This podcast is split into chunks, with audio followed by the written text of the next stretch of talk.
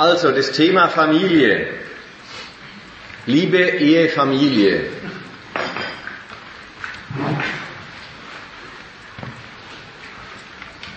Ich habe zur Werbung eine Überschrift gewählt, wo jeder äh, merken wird, dass sich die Reihung reibt.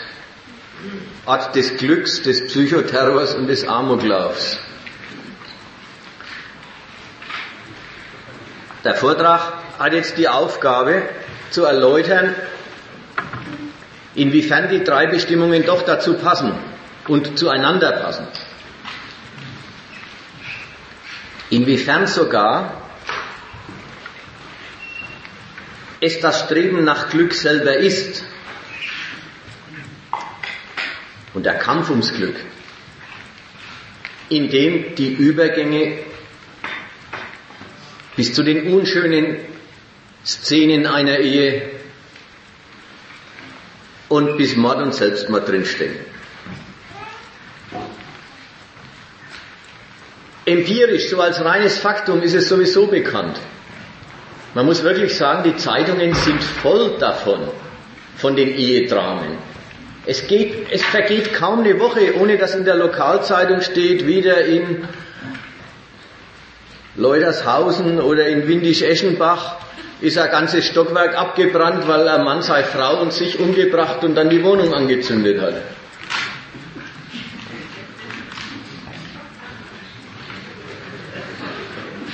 Ja, muss er vorher gemacht haben.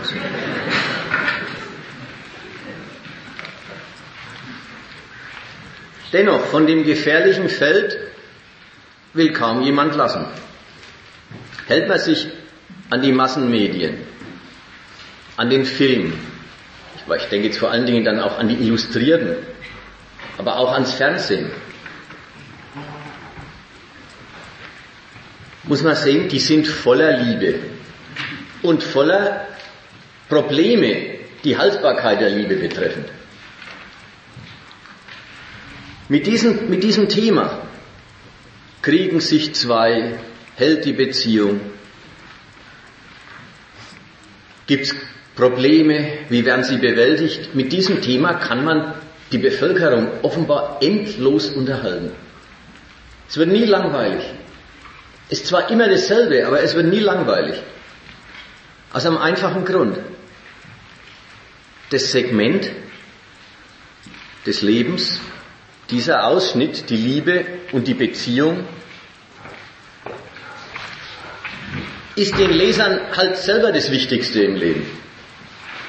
Darum dreht sich alles. Einen Mann bzw. eine Frau abkriegen, sich ein Nest bauen, mit oder ohne Kinder glücklich werden, daran entscheidet sich, ob das Leben insgesamt geglückt oder eher misslungen ist. Alles andere, Geld, Karriere, Weltanschauung, Hobbys oder was auch sonst immer, alles andere verblasst dagegen. Es gibt da eindeutige Priorität in, den, in der Prioritätenordnung der Menschen in unserer Gesellschaft. Wenn du über Kapitalismus informieren willst, das langweilt sie zu Tod. Aber über die Liebe findest immer, findest immer Interesse. Dies, in diesem ist noch kein Monat her. Die, die zweite Nummer, Spiegelnummer im November, hat ihn als Titel äh, die Probleme der Partnersuche und Findung und handelt davon, dass eben in Deutschland Millionen Singles gibt und dass das natürlich als im Grunde missglückt, die missglückte Variante des Lebens. Auffasst wird, aufzufassen ist und dass die alle sich so hat tun, wen zu finden. Davon soll jetzt die Rede sein. Aber erstmal, wovon, äh, von welchem Feld ist überhaupt die Rede? Die Liebe, dann Ehe, Familienleben. Es ist das, was man Privatsphäre nennt. Die zeichnet sich vor allen Dingen durch eins aus. Es ist das Reich der Freiheit in Relation und Absetzung vom Reich der Pflichten. In der Privatsphäre Da macht der Mensch, was er will. Da bin ich Mensch, da darf ich sein.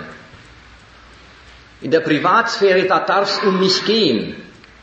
Und man merkt alles, das schließt alles die Absetzung von der Welt der Pflichten ein, der Welt des Erwerbs, der Welt, die, äh, die Welt des Erwerbs, die Welt der Konkurrenz, die Welt der vom Vorgesetzten aufgenötigten Ziele, von der Konkurrenz aufgenötigten Strebungen, die Welt des ewigen Bestrittenseins durch Konkurrenten, die meinen Arbeitsplatz wollen, die Konkurrenten, die mein Marktsegment wollen. Die Privatsphäre ist der Bereich, der eröffnet sich dann, wenn man die Pflichten hinter sich hat, wenn man sie erledigt hat, wenn man das Geld verdient hat, das man zum Leben braucht. Und mit dem Geld in der Tasche und mit der freien Zeit, die die Arbeitswelt noch übrig lässt und der Lebenskraft, die noch übrig ist, geht der Mensch dann wohlgemut in die Privatsphäre, um dort endlich zu leben, um dort endlich zu dem zu kommen, worauf es ihm ankommt. Da geht es nur um mich und um meine Befriedigung. Was da das Privatleben betrifft, muss man sagen, da sind auch die Zeiten vorbei, in denen das Privatleben selbst von lauter sittlichen und staatlichen Reglements vorgeschrieben und quasi in total vorgezeichnete Bahnen gelenkt worden ist. Man muss wirklich sagen, und da hat sich viel verändert, in, sagen wir, in der Zeit, naja, also, die ich als Erwachsener überblicke. Da hat sich eine Menge verändert. Da ist der Paragraph 175, dass Homosexualität strafbar ist, abgeschafft worden. Da ist der Kuppelei-Paragraph abgeschafft worden, dass wenn Eltern es erlauben, dass Unverheiratete, dass ihre Kinder ohne geheiratet zu haben, unter ihrem Dach zusammenleben, dass das Kuppelei ist. Da ist der ganze Unzuchtparagraph abgeschafft worden, dass überhaupt Leute, die nicht verheiratet sind und sexuellen Verkehr haben, äh, eigentlich ein Gesetz brechen. Da ist in der Zeit ist auch innerhalb der Ehe einiges neu geworden. Die äh, Pflicht zum Beischlaf ist einfach ist kein gesetztes Tatbestand mehr. Umgekehrt, es gibt sogar jetzt eine rechtliche Verfolgung der Vergewaltigung in der Ehe. Also da ist viel passiert. Der Lebensstil, das muss man durchaus gelten lassen, der Lebensstil ist nicht mehr vorgeschrieben. Der Staat, ich komme dann nach dem Hauptgang der Gedanken, komme ich noch äh, ein bisschen auf den Staat, aber der Staat hat das hat das, was ihn an der Institution Familie interessiert, die Funktionalität für Staat und Nation, die sittliche und biologische Keimzelle des Volkes. Dieses Interesse, das hat er verdammt funktional geregelt, so dass der Staat zu den Diensten, die die Familie ihm leistet, durchaus kommt, ohne dass dem Menschen das Heiraten noch als praktisch alternativlose Pflicht abverlangt wird. Man kann heute heiraten, man braucht aber nicht. Man kann unverheiratet zusammenleben mit einem Partner des anderen Geschlechts oder des eigenen. Man kann wechseln, man kann gleichzeitig mehrere haben. Alles ist Privatsache. Solange, das ist sehr auffällig, solange es zwischen Erwachsenen stattfindet, bei freier Einwilligung beider Seiten. Auch Sadomaso ist ehrenwert, wenn die beiden Partner sagen, das bringt's. Nichts ist da mehr unmöglich. Mit Kindern schaut's anders aus, da wird das Gesetz umso strenger an der Front der Kinder. weil da die Seite der freien Einwilligung vom Gesetz bezweifelt wird, weil die halt keine äh, Volljährigen sind. Aber festzuhalten ist, der Lebensstil ist nicht mehr vorgeschrieben. Das heißt dann aber auch das, was die Leute miteinander treiben in der Privatsphäre, tun sie wirklich, weil sie es wollen, nicht weil sie es müssen. Halten wir das fest, denn was sie miteinander treiben, ist nicht das Schönste, auch wenn es schön anfängt. Also der erste, erste Überschrift war Privatsphäre. Zweite Überschrift wäre Liebe und Liebesideal. In der Freizeit suchen die Menschen Liebe und dafür den Richtigen bzw. die Richtige. Da merkt man schon, ich habe es vorhin schon angedeutet äh, bei, dem, äh, bei der Darlegung von Privatsphäre. Es ist das Reich, wo es um mich gehen darf, das schließt immer das Urteil über die Welt des Erwerbs ein. Da geht es nicht um mich. Da habe ich Pflichten, da ist, da ist das der Bereich des Müssens. Die Welt der Liebe, die Welt der Familie, die Welt des privaten Lebens, das ist gemeint und gewollt als eine Gegenwelt gegen den Erwerb. Da geht's nicht zu nach der Regel des Tausches des lateinischen Do und des. Ich gebe dir was, damit du mir was gibst. Ja, kommt dann schon, dass das da schwer dann wieder Einzug hält. Aber erstmal, erstmal ist die Welt der Liebe als Gegenwelt gedacht. Es ist die Welt des Mögens. Es ist die, da soll nicht kalte Berechnung herrschen. Nicht Vorteilssuche auf Kosten anderer. Nicht gegeneinander, sondern miteinander. Und diese, diese Welt, die hat eine, die hat eine Grundlage in einem in einem Kühl. Was man halt so Liebe nennt. Ich möchte es mal ganz schnell definieren, bloß, bloß weil es der Ausgangspunkt ist von dem ganzen Zirkus. Äh, die Liebe, das ist das angezogen werden durch und die Anerkennung oder Wertschätzung der, das ist jetzt wichtig, der Einzelheit einer anderen Person. Einzelheit ist da jetzt wichtig. Jeder ist doch einer, also wo ist das Besondere? Gemeint ist, es ist eine Anerkennung, die, ist, die unterscheidet sich, sagen wir, vor dem Respekt, den man vor einem anständigen Vorgesetzten oder einem guten Lehrer hat. Unterscheidet sich auch von der Freundschaft, die man zu jemandem empfindet, der in einem Gegen, in einem, auf, auf, auf einem Feld gemeinsamen, gemeinsamen Interesses mit einem gemeinsame Sache macht der im Ruderverein mit am selben Ruder zieht oder der beim Kartenspielen immer dabei ist und man kann mit ihm was anstellen, weil man, weil man ein Feld des gemeinsamen Interesses hat. Liebe ist was anderes. Liebe zielt auf die Einzelheit der anderen Person. Und Einzelheit soll jetzt heißen, nicht, ich mag ihn wegen der Eigenschaft, die anderen sind mir wurscht, wie es eben beim guten Kattler der Fall ist. Sondern da geht es so um so um sowas wie einen totalen Gesamteindruck, der die, der die, die Einzelheit, auch eben der Grad, den Körper, das Aussehen, die Seele, bis hin zum Geruch und so weiter. Das ist, was man da am anderen dann attraktiv findet oder mag. Gut. So ist es auf dem Feld. Wenn man jetzt in die bürgerliche Welt schaut, und die Liebe, die übrigens erst in der bürgerlichen Welt groß aufgeblüht ist, vorher ist da manches anders geregelt worden zwischen den Geschlechtern. Wenn man die Wirklichkeit dieses Ideals anschaut, dann merkt man, die Welt ist voll von der Schwierigkeit, den richtigen Partner zu finden. Ja, darüber geht, diese, darüber geht dieser Artikel äh, im, im Spiegel von vor drei Wochen. Wie findet man den Richtigen? Die Suche nach dem Richtigen ist sauschwer.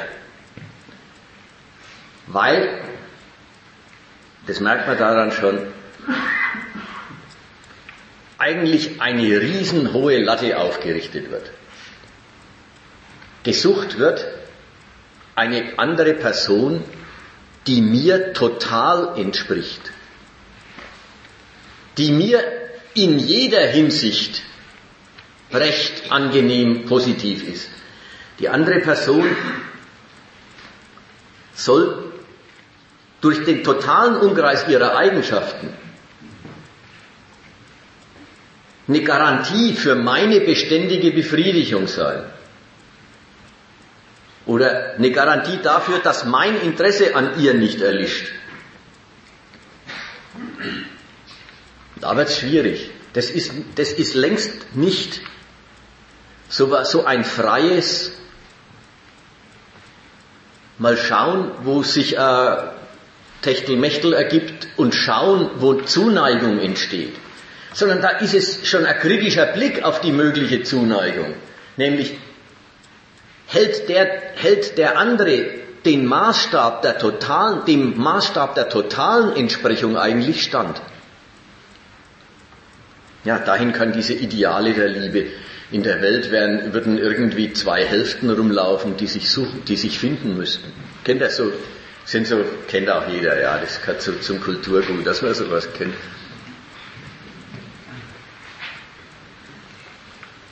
Es gehört zum Liebesideal dazu. Die Vorstellung, ein anderer Mensch wäre irgendwo im, im, äh, auf dem Globus, man müsste ihn bloß noch finden, der mir total entspricht der total quasi die andere Hälfte dessen ist, was ich bin und deswegen wie der Topf auf den Deckel passt.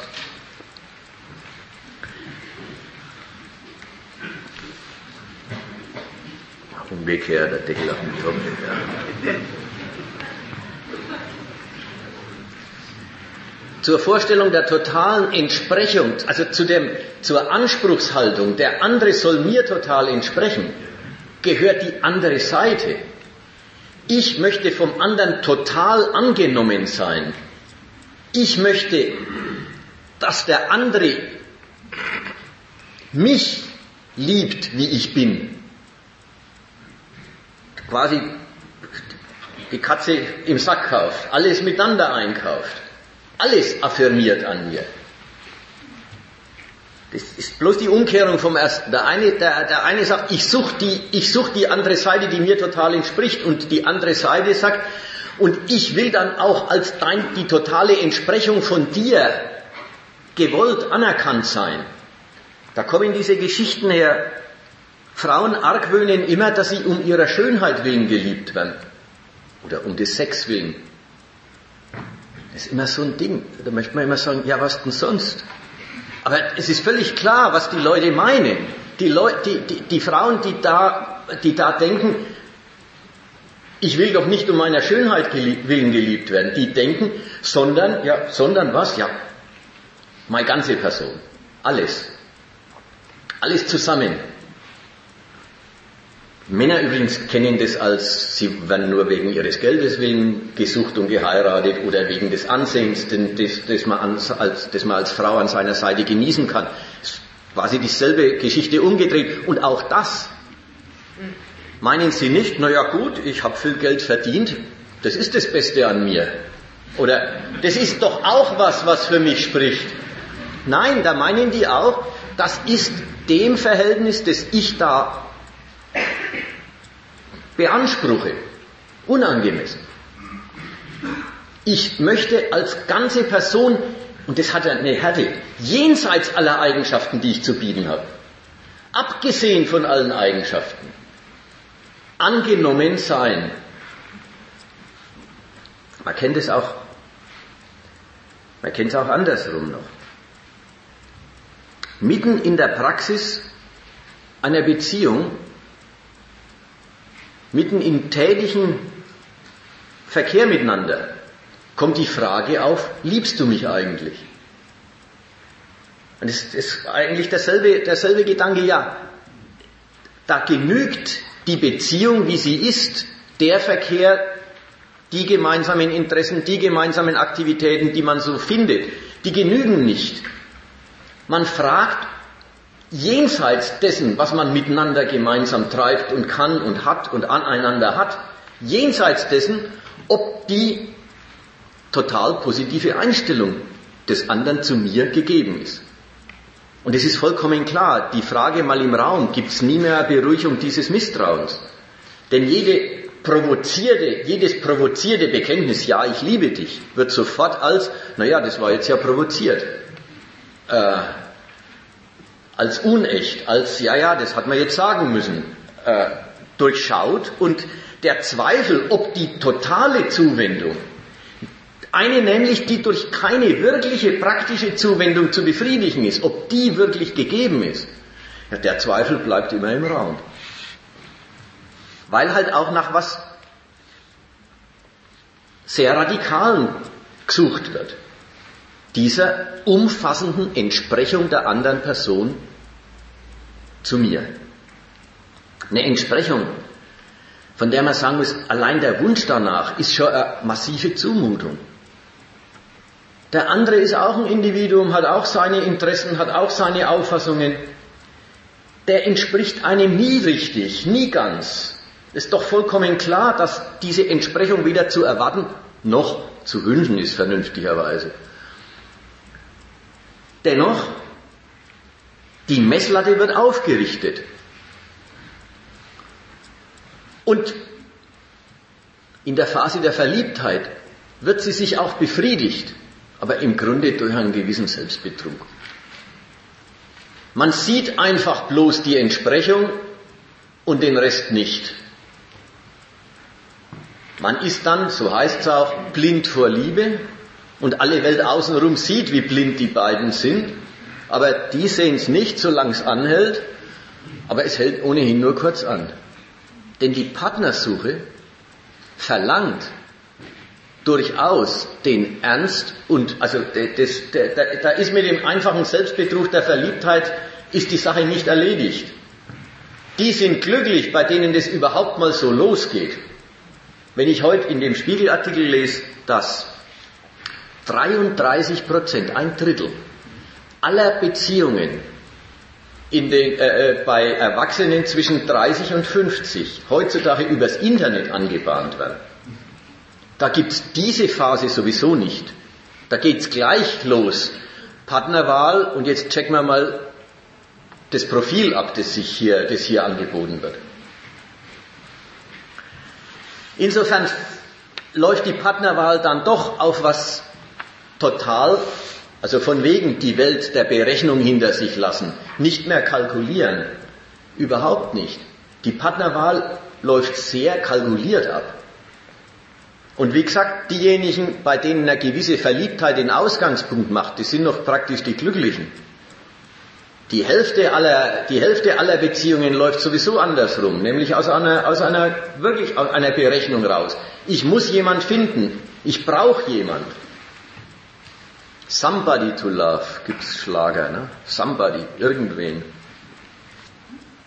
Und dann findet eben die Abprüfung statt. Und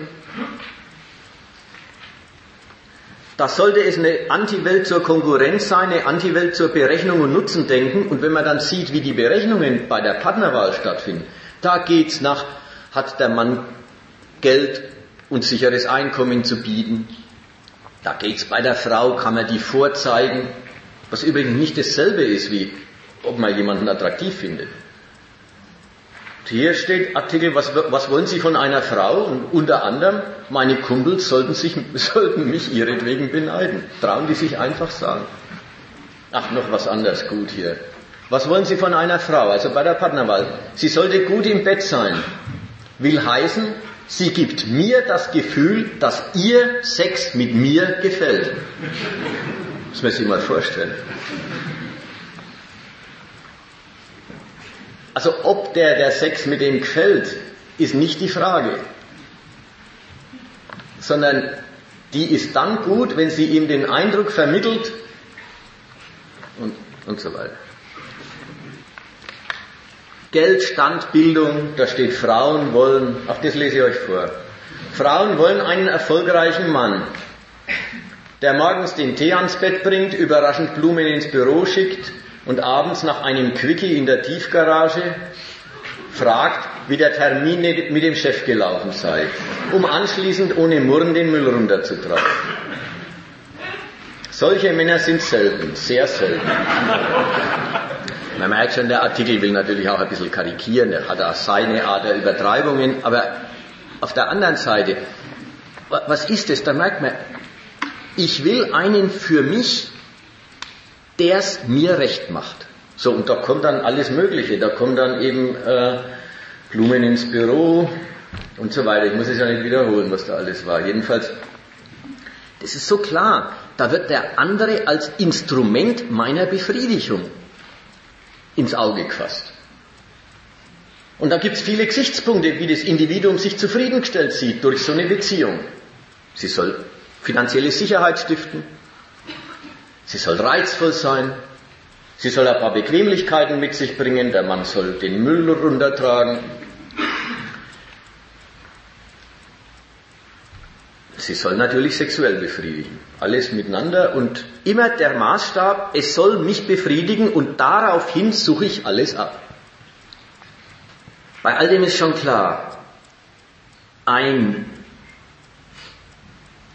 irgendwie lockeres, es drauf ankommen lassen. Mal schauen, wo sich Sympathie ergibt und was sich daraus machen lässt damit leben, dass sich was draus machen lässt, aber weniger als man selber wollt. Oder dass sich nichts draus machen lässt. Einfach ein freies Verhältnis herrscht da überhaupt nicht. Es ist die Privatsphäre, es ist das Reich der Freiheit, aber was die Leute dort machen, ist ein super ernstes, sich den Partner suchen, der ihr Leben gelungen machen soll. Und da drin den Partner unglaubliche Zumutungen abverlangen. Und warum? Naja, weil es auch klar ist, es ist nicht Liebelei und mal schauen, was passiert, sondern es ist das Ernste, man will jemanden finden, für eine Beziehung, die auf Dauer, die eigentlich aufs Leben oder wenigstens heutzutage nicht mehr aufs ganze Leben, aber jedenfalls auf ein halbes Jahrzehnt oder so angelegt ist. Es läuft, es, es, es, das ganze Ding hat einen totalen Ernst, weil es heißt, ich brauche wen, es muss wer her, aber das muss eine dauerhafte, eine dauerhafte Sache sein. Ach, eins noch zu, nicht zu vergessen. Es gibt natürlich auch die Umkehrung. Es muss keine dauerhafte Sache sein. Aber in der Regel gleich verdammt abwertend. Es, auch das ist dann nicht das Lockere, sondern das ist dann, ja, was man halt mit dem Wort One-Night-Stand oder so ausdrückt. Mal jemanden zum Ficken herkriegen. Das hat, das hat, es hat was total Abwertendes. Das ist dann, das ist dann nicht, ja, nur, das, diese Kurzzeitgeschichten werden im Grunde alle als die negative Alternative zu dem, worum es eigentlich geht. Die Ersatzveranstaltungen für das, was gerade nicht geht, äh, betrachtet. Also es gibt schon gerade heute dieses das kann auch ganz kurz sein. Das muss nichts Langes sein. Das muss nichts Ernstes sein. Das gibt's schon. Aber eigentlich gibt es immer gleich mit einer gewissen Ab Abwertung. Dritter Schritt, das Heiraten. Für die meisten immer noch das Ziel der Partnersuche. Übrigens nicht für alle. Es gibt inzwischen sehr viele, die unverheiratet zusammenleben, ohne dass sich Wesentliches in den Beziehungen ändert. Dann gibt es halt keinen Trauschein, dann gibt es halt die ganzen rechtlichen Konsequenzen. Erstens nicht und zweitens nur soweit, soweit der Staat rechtliche Konsequenzen auch ans unverheiratete, unverheiratete Zusammenleben knüpft, was ja der Fall ist. Aber ansonsten ändert sich gar nicht viel. Aber die Heirat selber muss man erstmal jetzt auffassen, was das ist. So ein Riesenfesttag, der sich um eines herum rankt, nämlich um das feierliche Versprechen, dass man die Liebe auf Dauer stellen will. Das feierliche Versprechen der Treue, der Gemeinschaft, des Beistands, der Hilfe, in guten und in schlechten Tagen. Dieses Versprechen wird vorzugsweise, auch das kann man heute anders haben, aber in der Regel wird das Versprechen öffentlich abgegeben. Vor der Verwandtschaft, vor der Gemeinde, in der Kirche, vor dem Staat. Da merkt man, das Versprechen, ein öffentliches Versprechen, noch anders als wenn zwei sich was versprechen, hat einen verbindlichen Charakter. Auch wenn es keine Verheiratung ist, sondern bloß ein öffentliches, naja gut, es ist dann schon Verheiratung. Äh, es will raus auf die Verbindlichkeit des Versprechens. Und das ist eine lustige Geschichte, weil es lebt eigentlich vom Wissen um die Vergänglichkeit der Liebe. Der Beschluss, die Liebe auf Dauer zu stellen, lebt vom Beschluss der Vergänglichkeit der Liebe. Und da werden Pflichten übernommen. Da verspricht man sich eben, wie heißt es denn richtig, die Formel? Ich kriege jetzt das nicht mehr hin.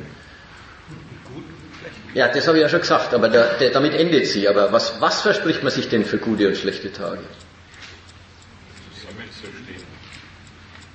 Also irgend sowas, zusammenzustehen, ja, also Gemeinschaft, äh, äh, Beistand, Hilfe und so weiter. Es sind Pflichten. Und wenn man sich öffentlich verheiratet, sind sogar nicht nur moralische, sondern rechtlich bindende Pflichten, die gern übernommen werden, die aber Pflichten eigentlich bloß sind, wenn die Liebe des automatische Zusammenhalten schon gar nicht mehr gewährleistet. Also da, da versprechen sich die Liebenden, die Liebe über den Zeitpunkt des Erkaltens der Liebe hinaus gültig zu machen. Und Pflichten übernehmen sie, die Pflichten überhaupt erst sind, wenn aus der wechselseitigen Zuneigung die Konsequenzen in Sachen Zusammenhalten und Beistand und Hilfe gar nicht mehr folgen die im Zustand der Liebe Selbstverständlichkeiten sind. Es ist die Seite der, ich habe jetzt die Seite der Verpflichtung betont, die man übernimmt. Aber die andere Seite muss man schon sehen. Die andere Seite heißt, ich verpflichte mir den anderen. Es ist dieses Ich sichere mir den anderen für das Leben, für das weitere Leben, den Alltag. Es ist dieses die Leute suchen Sicherheit. Die Leute wissen, dass sie, und gehen davon aus, das kriegt man auch immer gesagt, wenn man nicht heiratet, äh, die wissen, dass sie nicht lange so attraktiv bleiben, dass sie werbend wären fürs andere Geschlecht. Sie wissen, dass sie sich im Alltag nicht immer fit und schick und schön halten, und nicht immer gut gelaunt und aufgeschlossen und so weiter. Die suchen sich wen, sie suchen sich wen zu verpflichten, damit sie wen haben in der Welt und nicht allein durchs Leben müssen. Da merkt man, großes Liebesideal, wo das ganze Fernsehen voll ist davon. Es ist eigentlich, ist es ein Notprogramm jemanden in der Zeit, wo es geht, jemanden kriegen, damit man wen hat. Ja, wir, wir haben doch immer gesagt, kriegt, wenn man nicht geheiratet, haben wir immer gesagt, ja, ja, jetzt meinst du, du hast es nicht nötig, aber schau dich mal an, wenn du 50 bist. Dann, wer dann nicht verheiratet ist, der steht dumm da. Mit das Argument, ja, aber die vom anderen Geschlecht waren ja nicht jünger. Hat er nie gegolten. Dieses sicher dir wen, solange es geht. Sonst stehst armselig da in dieser Welt. Da merkt man, das ist alles, das lebt alles. Immer, immer das Ganze lebt von dem Gegenverhältnis zur Welt des Erwerbs, der, des Gegeneinander, des Konkurrierens. Und in der Gegenwelt geht es dann darum, dann muss man aber schauen, dass man gut fährt. Dass man bei der Partnerwahl die beste Erreichbare abkriegt und krallt.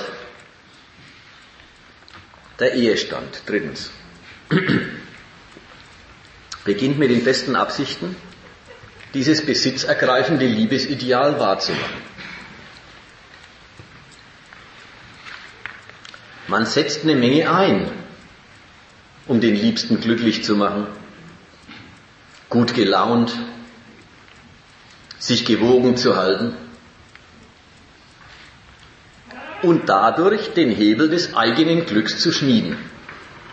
Man schafft sich ein schönes Zuhause, was erstmal wieder einen enormen finanziellen Aufwand erfordert, sodass man jetzt wegen der Beziehung zu seinen Liebsten sich all die Zwänge des kapitalistischen Alltags erst recht antut. In Sachen Überstunden der eine, in Sachen Karriere, Bemühungen um Karrierefortschritte der andere, einiges drauflegt, damit man sich das Familienleben leisten und schön machen kann. Das ist eine gar nicht unbedeutende Seite äh, des, äh, der, der, Ehe für, das, für, die, für Staat und Wirtschaft, für dieses Gemeinwesen, dass, es, dass die Ehe praktisch eine Erziehung der Leute zu Anstrengungen in Sachen Konkurrenz ist. Übernimm Verantwortung für deinen Nächsten also für deinen Liebsten, und geh deswegen umso eifriger arbeiten. Man weiß auch, die frechen und manchmal bösen jungen Burschen, die werden alle, wie man weiß, hört, zahm, arbeitsam, anständig, wenn sie erstmal verheiratet sind. Merkt man, das ist eine sittliche Institution. Nicht, nicht im Sinn von, die müssen heiraten, sondern weil sie es wollen. Begeben Sie sich in die Beziehung und dann machen Sie alles, was die Welt von Ihnen verlangt, damit man an Geld kommt, wegen Ihrer Beziehung. Nach der Arbeit wird dann wieder am Zuhause gearbeitet, also gekocht, sauber gehalten, in der Regel mehr von der Frau als vom Mann. Wichtig ist für mich da bloß, also worauf ich raus will, ist, für die schöne Zeit zu zweit, die doch der Ausgangspunkt dessen war, worum alles sich dreht, für die schöne Zeit zu zweit bleibt wenig Zeit. Mehr oder weniger schnell, mehr oder weniger stark, fühlt sich da jeder Partner auf seine Weise vernachlässigt. Das ist mal die Seite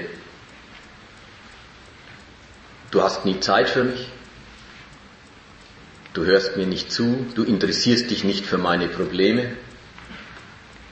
Kann auch diese andere Seite haben. Du bist für Sex nicht zu haben, wenn ich's brauche oder will. Egal, die Partner fühlen sich vernachlässigt. Jeder hat, jeder hat zwei Unzufriedenheiten mit dem anderen.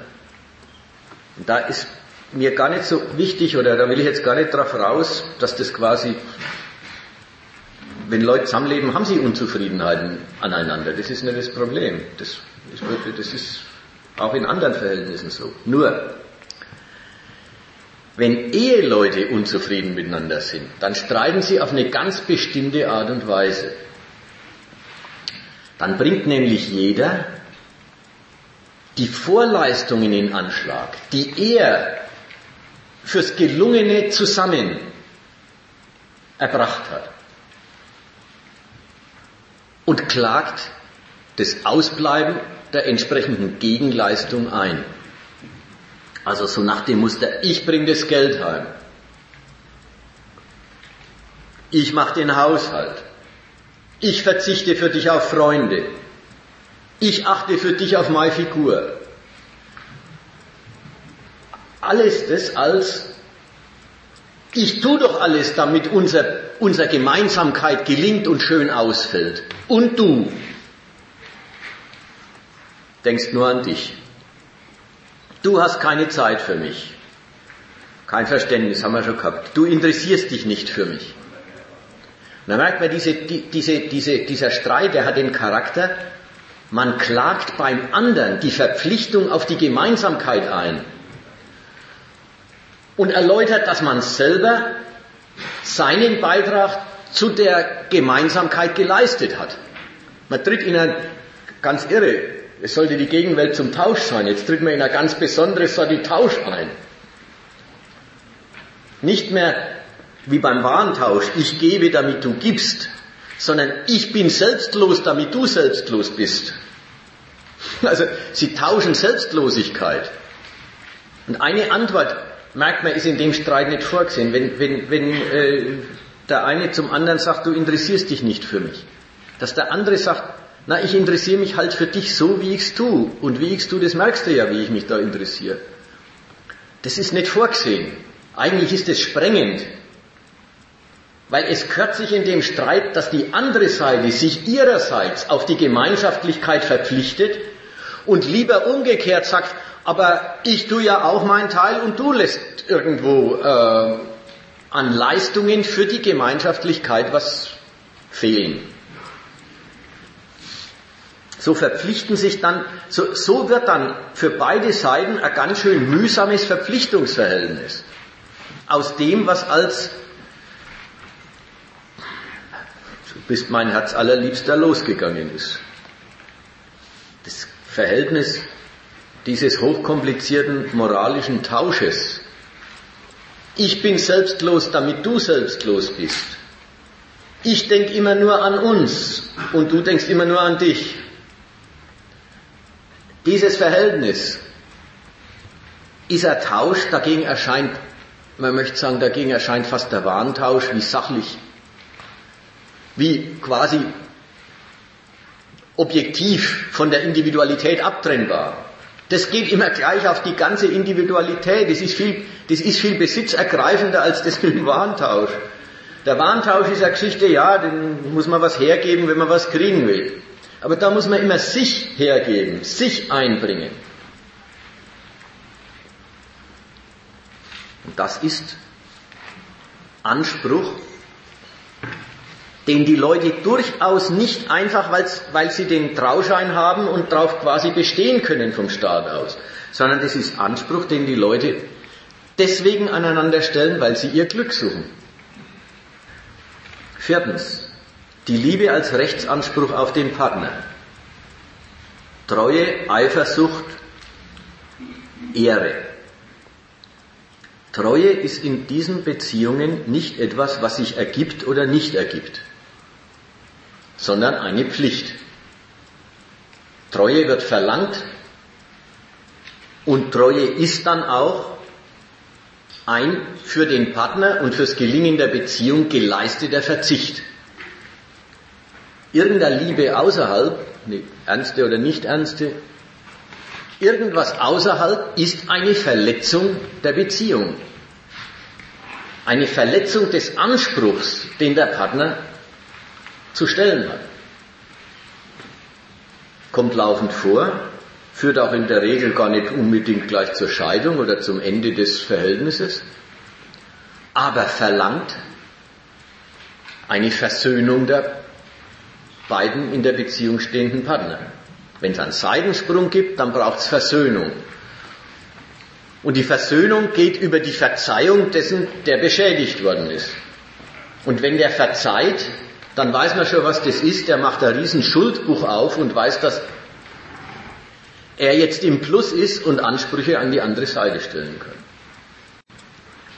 Wenn dieses Verhältnis dann zu Eifersucht führt, dann sind wir wieder einen Schritt weiter. Eifersucht muss man vielleicht erstmal ein bisschen abgrenzen, tritt natürlich in der Regel auf gepaart mit der Sorge vor oder dem Kummer über den Verlust des Partners. Aber Eifersucht ist was anderes als dieser Kummer. Der Kummer ist ja, wäre ja auch das Wissen oder das Erkennen dessen, dass man da nichts machen kann. Liebe ist halt ein freies Verhältnis. Wenn, die, wenn der oder die andere nimmer mag, was Besseres gefunden hat, gibt es nichts zu verlangen. Eifersucht ist ein sehr selbstbewusste, äh, selbstbewusste Anspruchshaltung. Da tritt jemand auf und beansprucht die Treue der anderen Seite. hat wirklich, das, Eifersucht hat die Seite, das, da wird eine Art Eigentumsanspruch auf die andere Person erhoben. Du gehörst mir und ich lass nicht zu, dass, dass, dass die Person, die andere Person, die doch für mein Glück zuständig ist, sich praktisch dieser Funktion entzieht. Wenn dann nachspioniert wird, wenn gestritten wird, wenn man dem anderen Szene macht, Szenen macht, oder wenn man, was ja überall vorkommt, in allen Kreisen, aber gut, wieder sozial geschichtet verschieden. Wenn dann zur Gewalttätigkeit übergegangen wird, wenn es Prügel gibt, dann ist irgendwie klar, da kann kein Mensch mehr glauben, das wäre die Rettung der Liebe. Das ist die Verteidigung nicht mehr der Beziehung, sondern die Verteidigung des Rechts an der anderen Person. Da wird mein Rechtsanspruch durchgekämpft. Und es hat nichts, also wie gesagt, hat nichts zu tun mit einer Rettung oder Wiedergewinnung des Partners. Der Eifersüchtige ist einer, der verteidigt noch einen Schritt mehr als, als bloß das Recht am anderen. Er verteidigt in dem Recht am anderen seine ganze Selbstachtung. Ich habe doch einen Ich, so wie ich bin, ich der ich bin. Ich habe einen Anspruch auf deine Treue. Und wenn du mir untreu bist, dann bestreitest du alles an mir was mich liebenswert macht. Es ist dieses, die, die, Leute, die Leute werden ja wirklich ein bisschen verrückt drüber. Sie werden total verunsichert, weil sie, ja, ihre Attraktivität als Person auf die andere Person bestritten sehen. Aus dem raus übrigens kommen dann auch die Übergänge bis hin zum Eifersuchtsmord. Endgültig, wenn der Eifersuchtsmord ansteht oder passiert, der Mensch glaubt noch nicht einmal mehr, dass er den anderen in der Form des quasi Liebesdieners sich sichert. Der bringt ihn ja gerade um. Wenn also der Mann die Frau oder umgekehrt den untreuen Partner umbringt, da merkt man, das hat auch nichts mehr mit einer Verteidigung quasi der, also der schon total degenerierten Beziehung zu tun. Degenerierten Beziehung im Sinn von, das ist ein Eigentumsverhältnis mir, mir gegenüber. Sondern verteidigt wird da die Selbstachtung dessen, der sich doch nichts wegnehmen lassen kann. Gut, kommen, kommen wir mal zu was, zu einer Art theoretischen Blick auf das Ganze. Das war jetzt ja so ein bisschen kritisch erzählt. Also die fünfte Überschrift wäre das Glück, Ideal der Kompensation. Was heißt es? Fangen wir nochmal ganz von vorn an. Liebe und Ehe. Da gibt's diese Sprüche, du bist mein Ein und alles, mein Leben, ja, reich mir die Hand, mein Leben, komm auf mein Schloss mit mir. Äh, mein Schatz, du bist das Wichtigste, das, du bist alles, was ich habe und so weiter und so weiter. Das Mindeste, was solche Sätze sind, ist, ist ja gnadenlose Übertreibung. Aber sie ist ernst gemeint. Ernst gemeint ist es eine gnadenlose Überforderung des Partners. Von ihm wird verlangt und erwartet, dass er mich glücklich macht. Ja, diese Vorstellung, mich glücklich machen. Was ist das überhaupt? Glück. Ja, da gibt's dann die Philosophen, die dann drüber sagen, was Glück, Glück ist was, das, wenn man es hat, merkt man es nicht und so weiter. Egal. Glück ist, der, ist die Vorstellung einer umfassenden Befriedigung der Person. Glück ist die Vorstellung eines Zustands, ja, des Wunschlosseins, einer Totalbefriedigung. Ja, der Goethe sagt, Glück, glücklich ist der Augenblick, von dem man sagen möchte, verweile doch, du bist so schön. Ja, das ist diese Vorstellung des Wunschlosen. So, das ist der Zustand einer umfassenden, totalen, nicht mehr steigerbaren Befriedigung. Und das wird an das Verhältnis zu einer anderen Person hinkennt, diese Vorstellung. Die Vorstellung ist an und für sich ein Blödsinn. Es ist ein Penela-Ideal, das Glück.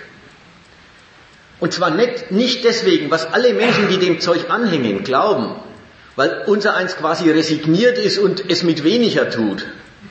Ja, immer, immer die Vorstellung, wir wären quasi die,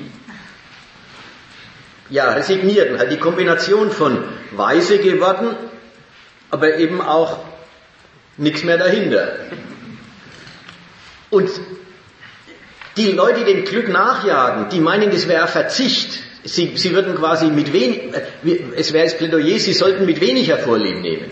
Ich will was anderes sagen. Ich will sagen, die Vorstellung einer umfassenden Befriedigung der Person ist ein Unsinn.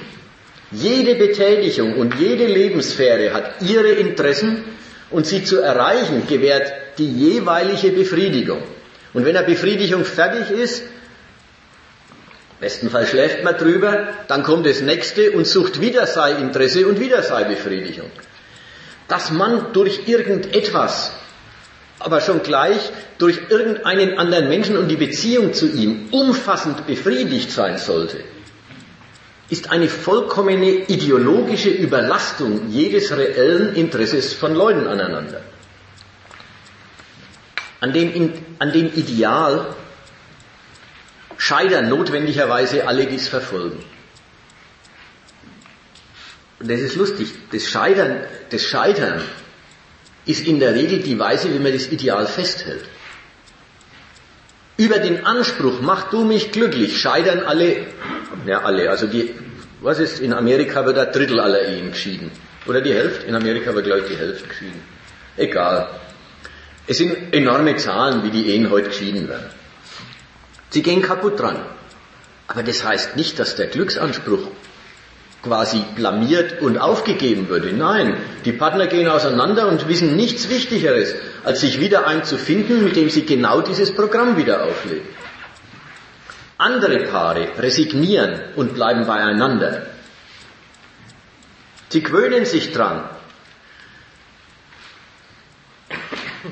dass der, dass der Partner eben die Befriedigung nicht hergibt, für die, für die man ihn einmal gewählt hat, die man sich erwartet hat. Die arrangieren sich resigniert damit und auch das ist nicht das Aufgeben des Ideals. Das ist das Nebeneinander, hat man, äh, äh, lässt man sich von jedem äh, äh, lächerlichen Liebesfilm rühren und weiß, meine wirkliche Ehe daheim ist äh, quasi ein schlechtes Abbild davon. Bei nicht wenigen alten Paaren, bei nicht wenig alten Paaren führt dieser Standpunkt dann zu einer erstaunlichen Art des Zusammenlebens. Das Wichtigste in ihrer Aktivität besteht darin, dem Partner übel zu nehmen, dass das Glück nicht gelungen ist, für das man ihn vorgesehen hat. Sie meckern andauernd aneinander rum. Sie blamieren einander vor Dritten, um zu demonstrieren, dass sie nicht mit der Flasche an ihrer Seite verwechselt werden wollen. Sie, äh, sie rächen, also weil sie, weil sie den anderen als den Garant ihres geglückten Lebens gewählt haben, nehmen Sie dem anderen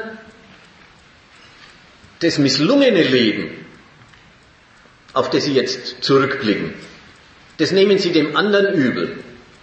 Er hat mein Leben versaut.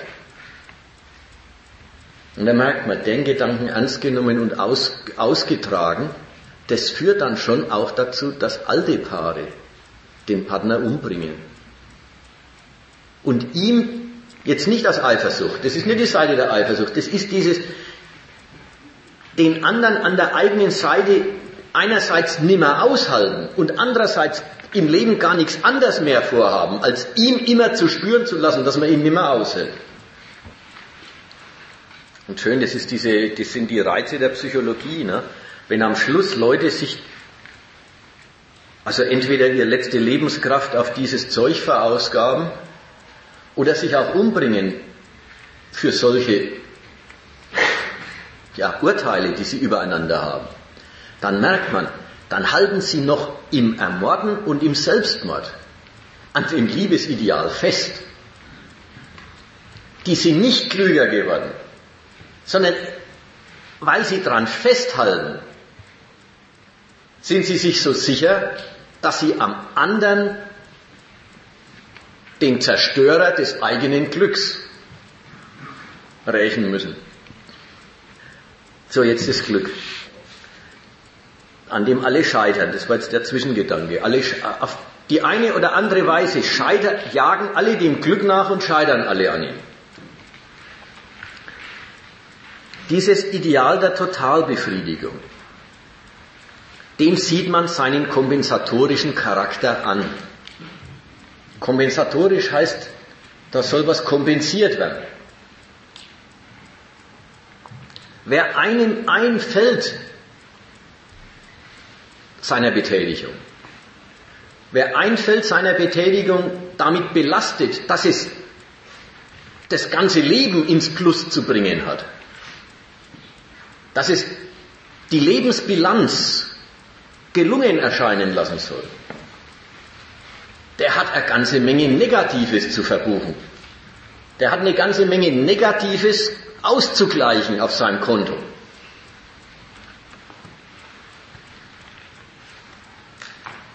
Die Vorstellung des Glücks ist die Vorstellung, ein Sektor ist so befriedigend, dass er alles wieder gut macht, was man an Negativen ja, erlebt hat, mit sich machen lässt, auf sich genommen hat. Das ist die Vorstellung, das ist der kompensatorische Charakter der, der, der Glücksidee. Totalbefriedigung durch einen Sektor hat notwendigerweise den Gehalt, es ist eine Wiedergutmachung. Und in der Wiedergutmachung, da steckt auf der einen Seite ein total negatives Urteil über die Welt der Arbeit und die Welt des Erwerbs und die Welt des Kaufens, halt ein total negatives Urteil über die harte Welt äh, des Kapitalismus.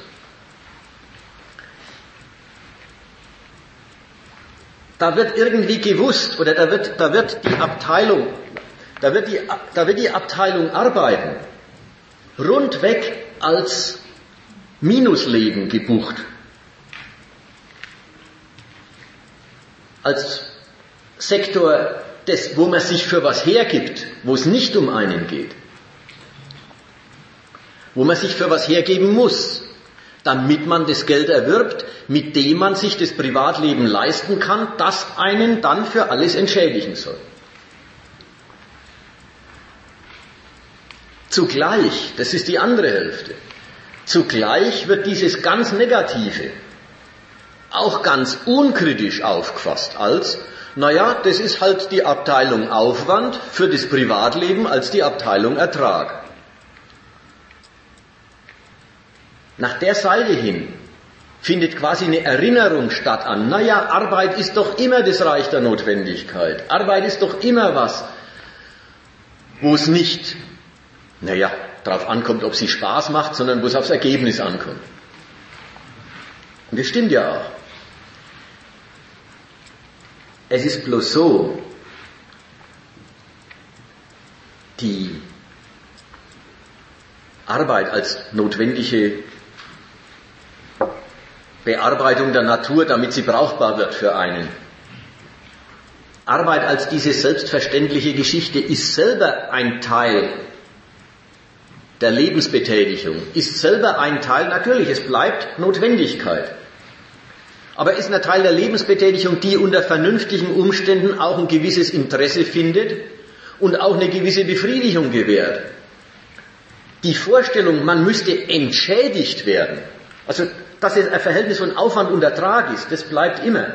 Aber die Vorstellung, man müsste entschädigt werden für Minusleben, man müsste, es, es wäre quasi der, der Genuss des gebackenen Brötchens, ist die Wiedergutmachung der Beschädigung des Individuums, die durchs Backen des Brötchens entstanden ist.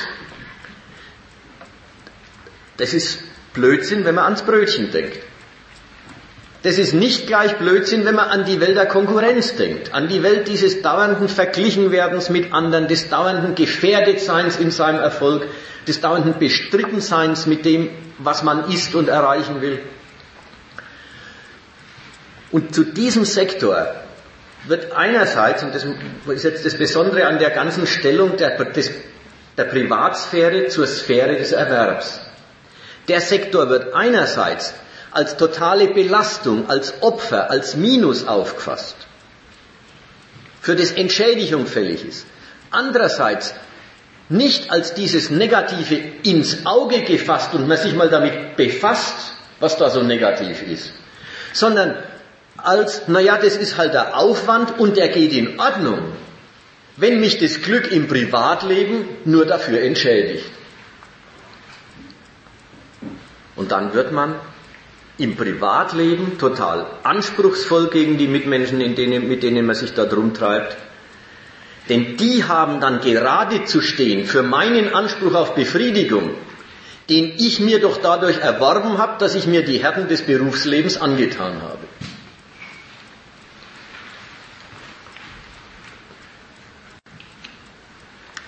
Insofern noch ein anderes Thema oder eine andere Version zu dem Thema als letzter Schluss. Mal schon zu Ende dann.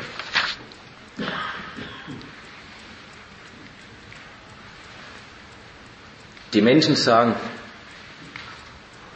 meine Familie, meine Freizeit, meine Beziehung, die Privatsphäre halt. Das ist mir das Wichtigste im Leben. Das andere ist der Job, ist der Aufwand, ist die Politik, der Staat, die Gesetze. Aber mich interessiert das alles nicht. Für mich ist das alles nicht wichtig, für mich ist das private Glück wichtig. In der Hinsicht ist es wie eine gigantische Themenverfehlung. Wichtig und unwichtig wird konsequent auf den Kopf gestellt. Über eine, über eine Welt des Erwerbs, in der eben nicht der Ertrag für diejenigen, die die Arbeit machen, der Zweck der Arbeit ist. Über diese Welt des Erwerbs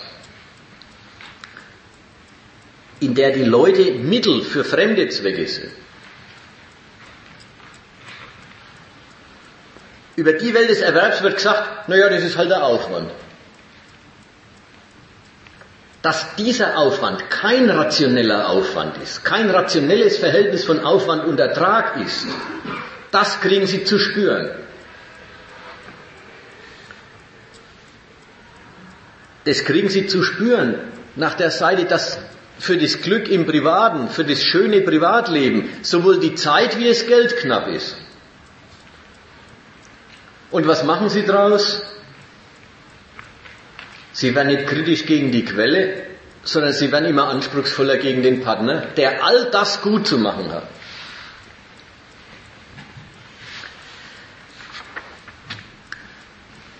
Bei Marx gibt es den Spruch, Oh, ich weiß gar nicht, vielleicht gibt es ihn bei Marx gar nicht. Man gibt es ihn eben bei uns.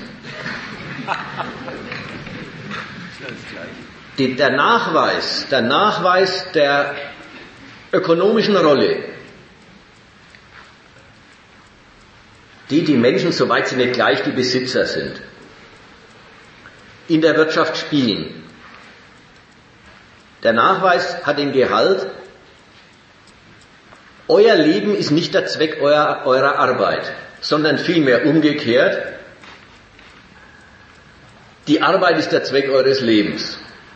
Ihr lebt nicht, ihr, ihr arbeitet nicht um zu leben, sondern ihr lebt um zu arbeiten. Das ist eine harte Auskunft. Die ganze bürgerliche Menschheit sagt, na was mich betrifft, ist es umgekehrt. Ich arbeite natürlich, um zu leben.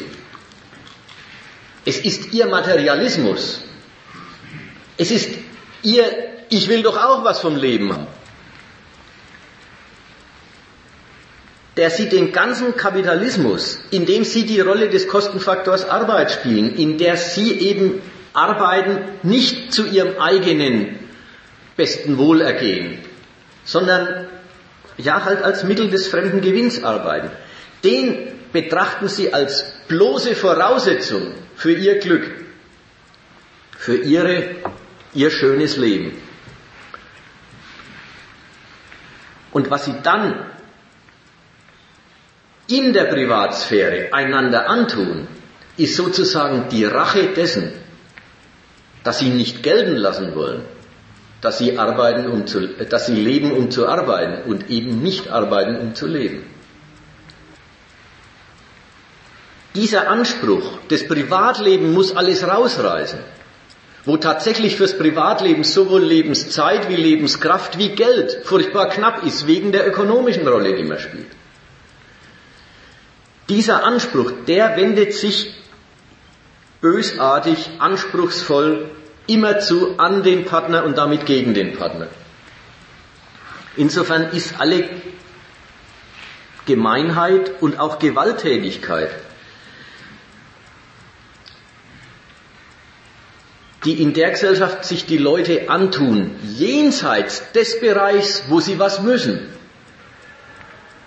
jenseits des Bereichs, wo die Macht des Eigentums, die Gewaltordnung des Rechts herrscht, Jenseits des Bereichs tun sich die Menschen jede Menge Gemeinheiten und Gewalt an. Nicht, weil es verlangt ist, sondern weil Materialismus die pervers, perverse Form annimmt. Wenn im Privaten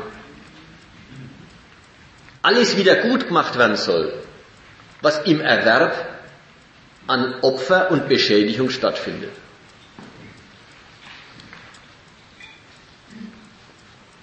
Also die Geschichten, das sind, das ist das Erscheinungsbild des Materialismus. So schaut das Leben aus, wenn die Menschen was vom Leben haben wollen. Unter diesen Umständen. So, das war jetzt einmal die große, äh, die große Linie. Es gibt jetzt noch jede Menge Unterpunkte, die man noch rausgreifen kann. Fangen wir beim Diskutieren erstmal an mit Widerspruch oder Korrekturen, habe ich irgendwas unklar oder verkehrt gesagt, das man korrigieren will? Oder was, was, äh, wie sagt man da, nicht gut verstanden worden ist, sodass es äh, irgendwie besser zu erläutern wäre. Ich habe zwei Fragen einmal ähm, ist mir ganz klar, denn dieser Anspruch dann immer nur dann auf eine Person in der Beziehung sich beziehen soll. Ähm, beziehungsweise wie groß das ist. Ist mir gerade nicht klar und ähm, auch äh, der Anspruch ähm, bezieht sich genauso auf Kinder oder Eltern. Die erste Hälfte von, der, äh, von, von dieser Nachfrage mir ein hat was zu sagen. Die, äh, die Frage war, wieso richtet sich dieser Glücksanspruch immer nur auf eine Person? Könnte sich doch auch auf mehrere, mehrere richten. Und das zweite war, und wie schaut es überhaupt aus mit dem Verhältnis Kinder-Eltern? Da ist klar, davon habe ich heute gar nicht geredet, das habe ich einfach vollständig rausgelassen. Wäre auch, wenn man es quasi sich richtig vornimmt, ein eigenes Thema, deswegen habe ich es auch ein bisschen ferngehalten. Sagen wir mal, fangen wir mal mit den Kindern an, ja. mit den Kindern ist es ja auch so, dass auch da hat es in den letzten 40 Jahren gewaltige Veränderungen gegeben. Das erste ist die Verhütung. Das heißt umgekehrt, Kinder sind, wenn es es gibt, Wunschkinder. Und das hat dem Ganzen einiges von seiner Selbstverständlichkeit genommen. Umgekehrt dadurch die Kinder, und insofern richtet sich der Anspruch dann gar nicht bloß auf eine Person, die Kinder selber sehr zu Glücksbringern ihrer Eltern gemacht und es tut denen gar nicht gut, dass sie als lauter Glücksbringer heranwachsen sollen. Die kriegen zugleich äh, äh, vollkommen falsches Gewicht, wie sie, wie sie äh, als gewollte Ebenbilder ihrer Eltern an, äh, an Ansprüchen gemessen werden, die ihnen gar nicht entsprechen. Die werden als die werden als äh, Garanten einer liebevollen Beziehung in die Welt gesetzt. Wobei das Garantierende dran eigentlich ihr quasi das total Unfertige an ihnen ist. Dass die ganz kleinen Kinder halt wirklich noch keinen gescheiten Willen haben und außer auf die Eltern auf nichts bezogen sind. Da tun sich die Eltern leicht bei ihnen immer Liebe zu entdecken. Kaum ent entwickelt der Kind ein bisschen einen Willen, ist der Wille dafür störend. Darin besteht halt genau das, das ähm, Glück oder das Glück an Kindern, ja, wie die Glücksbringer sind.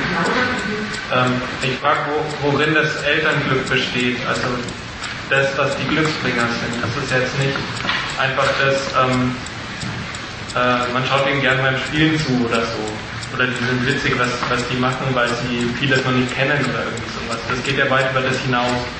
Da einfach, weil es doch jetzt gerade äh, angesprochen war, die Kinder als Glücksbringer, dass man das nochmal ausführt. Also ich bin mir gerade unsicher.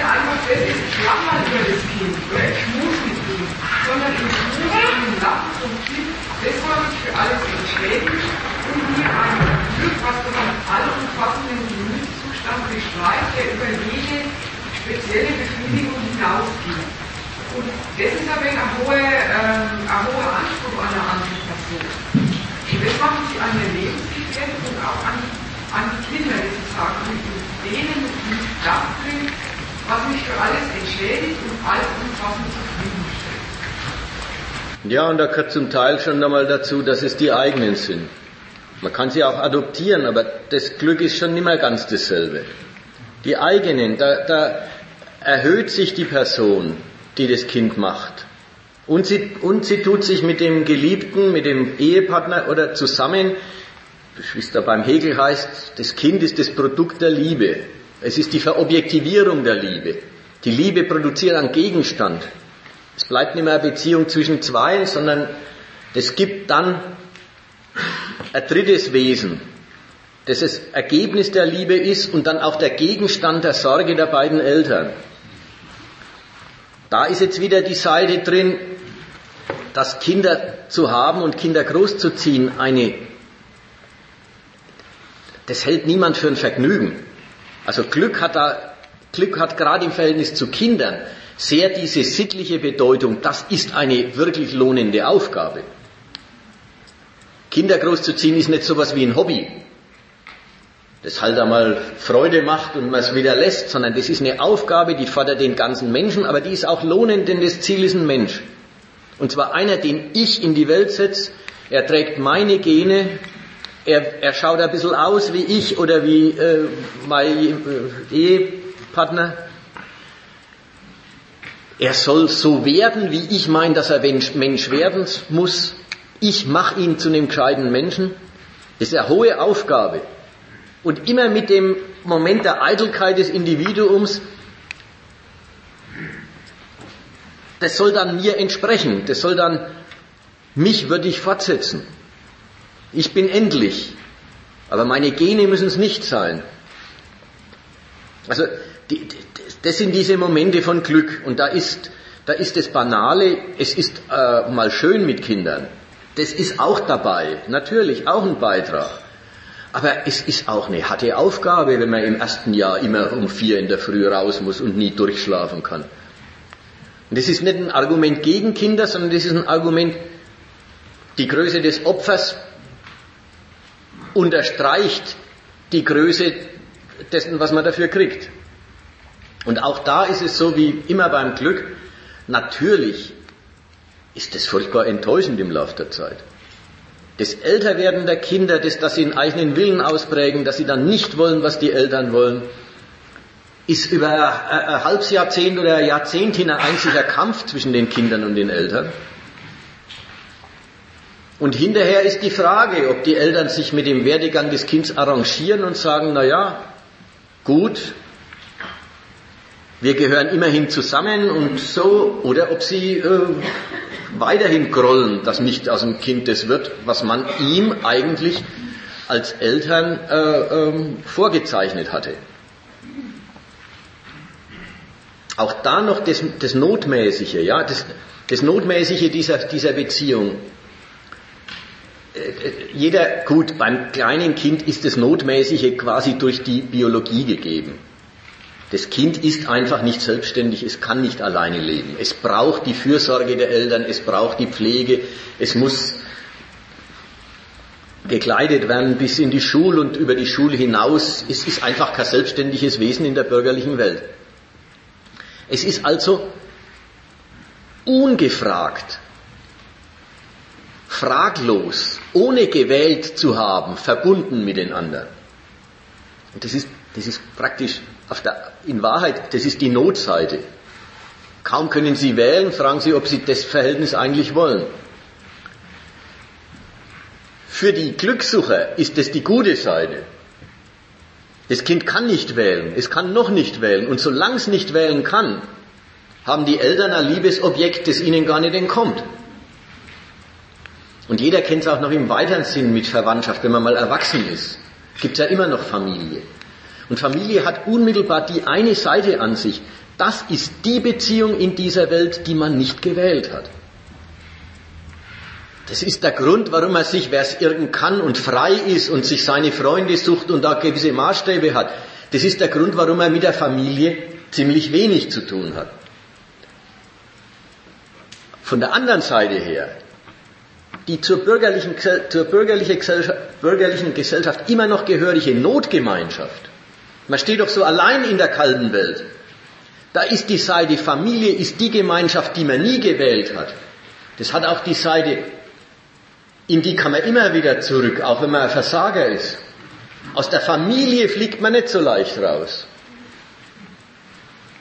Zur Familie gehört man immer dazu. Da ist dieses Ungefragte, Ungewählte.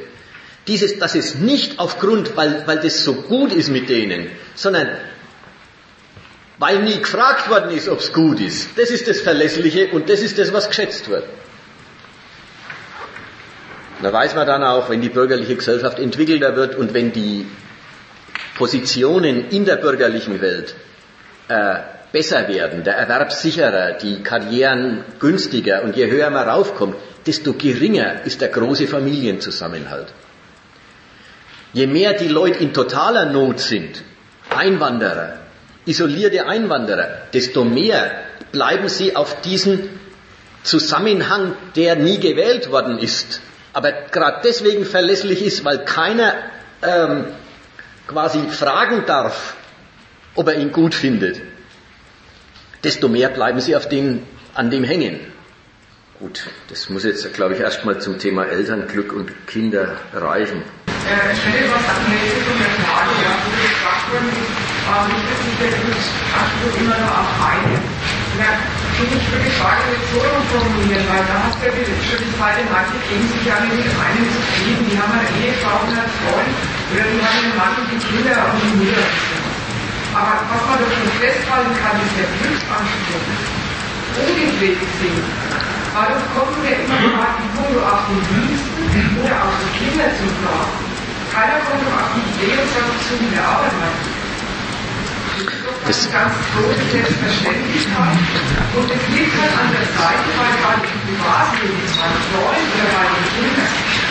mal jemand mit Zulagen und Drogenbürden auf einen zu Also, das einen wirklich jemand mag. Und deshalb liegt da der Schluss so nahe, dass man an denen, der halt sagt, genug an dir so gegenübertritt, sagt ja, aber ich greife nicht bloß mit dem, das, was du mir halt zu tun willst, sondern da habe ich doch mal einen, den ich dann mit gehabt machen kann, die sich wirklich entschädigt werden. Und da ist der Anker an das Festmachen zu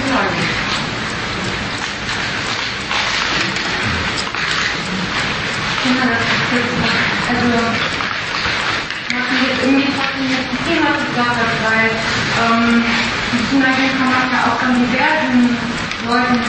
Und also, was fehlt ja dann noch zur Erklärung, wieso dann nicht? Ähm, das ist doch eigentlich noch viel besser äh, beim Thema den vollkommen Glück, wenn man da irgendwie diverse Quellen hat. Also, ich, also das macht doch die Sache noch komplizierter, das hilft mir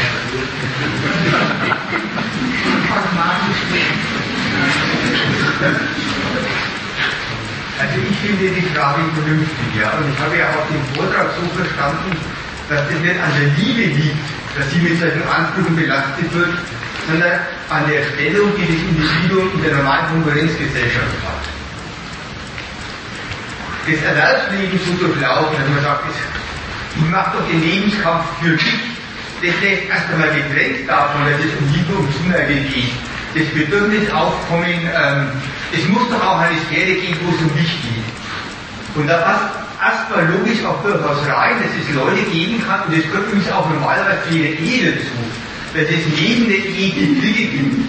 Manchmal den Sportverein, der mit ähnlichen Erwartungen betrachtet wird, äh, wie man es auch ansonsten von dem Liebesleben kennt. Da zwar um mich zu gehen, dafür eine Bestätigung zu bekommen, und es gehört ja dann auch zu jeder Ehe, wenn man früher die Frau sagt, mit wem bist du jetzt eigentlich verheiratet? Mit mir will ich Sportverein. Der Witz ist vielleicht auch gar nicht wirklich, dass man es nur einstellt, sondern du machst auch eine Liebe. Und übrigens insofern solche Ansprüche auf einen Freundeskreis oder auf eine wie auch immer definierte Zuneigungsgemeinschaft gerichtet wird, geht zwar genauso beschissen zu, wie für Liebe charakterisiert worden ist. Also vielleicht soll man auch jetzt gar nicht das Rätsel machen, warum muss das nur in der Logik stattfinden? Muss ja gar nicht. Obwohl es eine gewisse, und das war der vorige Beitrag, Notwendigkeit hat, dass gerade das Verhältnis mehr wie die Bürogemeinschaft davon hergenommen wird.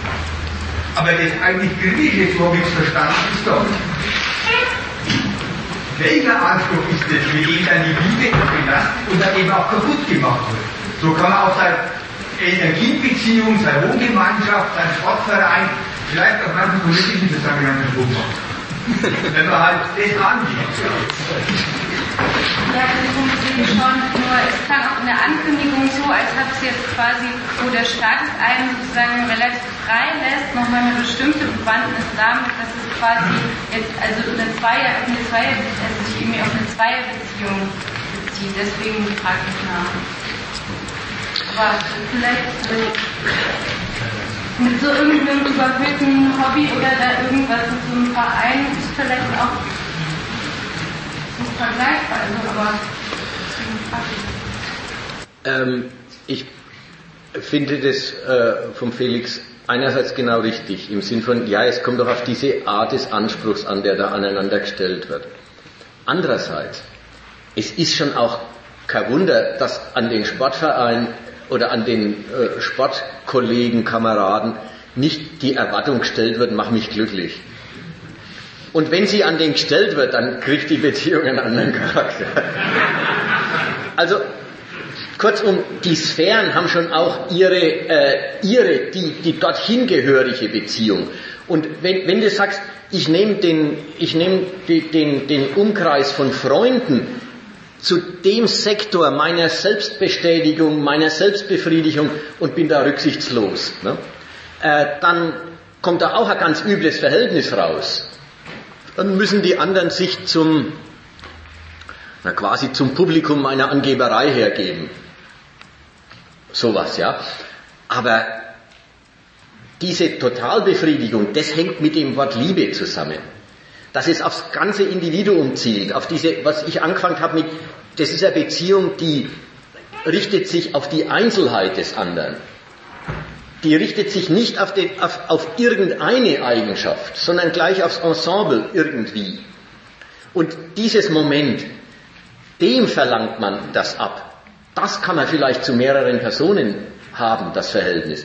Aber das Verhältnis hat man nicht im Sportverein zu, zu welchen, die mit Sport machen oder zu in der Bürogemeinschaft mit anderen, die dieselbe Arbeit erledigen. Also insofern ist das schon äh, äh, dieses Verhältnis, was, was mich total befriedigt. Ja, das ist auch das, wo ich total angenommen bin. Total, das heißt jetzt dann nicht als guter Kartenspieler, sondern so wie ich bin, ganz, ganz und gar. Das, das waren diese Einleitungsüberlegungen. Das gehört zu dieser Sorte, zu dieser Sorte Verhältnis, nicht jedes Verhältnis äh, wird mit diesem Anspruch äh, befrachtet, auch wenn jedes Verhältnis zum Gegenstand der ja, Selbstbestätigung und Befriedigung des Individuums gemacht und dadurch belastet und zerstört werden kann. Aber da kommen dann andere Ansprüche zu. Also das Ding, ich will da mal Befriedigung rausziehen, kriegt da andere, einen anderen Gehalt in, meinetwegen im Sportbereich. Also, das wollte ich bloß da noch sagen. Ja. Also es kommt ja auch aus dem, vom Glück her, wenn man sagt, äh, wenn man echt glücklich ist, dann ist man so zufrieden und will nichts anderes mehr. Also es gibt auch immer das, wenn man sagt, ja, wenn man dann das Bedürfnis nach einem anderen hat, dann muss in einer anderen Beziehung erfasst werden. Von dem Ideal, wenn du bist, dann willst du nichts anderes. Kommen die dann auch und sagen, und, und wenn ich einen habe, dann ist das ja schon vorausgesetzt, dieses Zweier. Wir müssen uns in einer Hinsicht ein bisschen, wir müssen eine Abgrenzung machen. Nämlich, das hier, blöd gesprochen, ja, das hier soll sein, das hat den Charakter von Gesellschaftskritik. Und es soll unterschieden werden von Lebensberatung. Damit es klar ist, es, es geht nicht so, dass ich oder wir hier irgendein Angebot zu machen hätten, richte dein Privatleben anders ein, dann fährst du besser. Ja, wir kommen, wir kommen, ich komme her von, ich sehe ein Privatleben, das ich ziemlich abstoßend finde. Ich erkläre mir das Privatleben aus den Verhältnissen, für die es entschädigen soll. Und das hat dann auch die Seite in den Verhältnissen, wenn da der, der Mensch materialistisch wird und sagt, ich will was vom Leben haben, dann wird er auch so unvernünftig und bösartig. Ich will sagen, und jeder versucht natürlich irgendwie sein Leben äh, so einzurichten, dass er in diese äh, Geschichten da nicht so reingerät. Und da gibt's verschiedene Weisen. Manche leben allein, andere äh, leben in Wohngemeinschaften. Aber das alles, die ganze Diskussion hat überhaupt nicht den Charakter, man empfiehlt eine Lebensform gegen eine andere. Wenn man den Spiegelartikel nimmt, na, der macht auf der einen Seite, merkt er manches. Der merkt so Geschichten wie, die Leute suchen den, äh, den, äh, den, das jeweilige, den jeweiligen Partner, Mann oder Frau, je nachdem, auf, nach der anderen Seite hin, äh, der sie total zufriedenstellen soll. Ja, die Frauen wollen einen Mann wie und so weiter. Und dann ging der Satz weiter, den habe ich dann vorher abgebrochen beim Zitieren. Aber jetzt mache ich ihn mal weiter. Der Satz heißt, solche Männer sind selten, sehr selten. Erinnert ihr euch, wie das vorhin war? Das war der Mann, der nach dem Quickie in der Tiefgarage den Müll runtertritt. Äh, solche Männer sind selten, sehr selten. Diesen Satz bitte unterstreichen. Er kann Ehen retten. Jetzt gibt, geht das ganze Ding weiter in Richtung,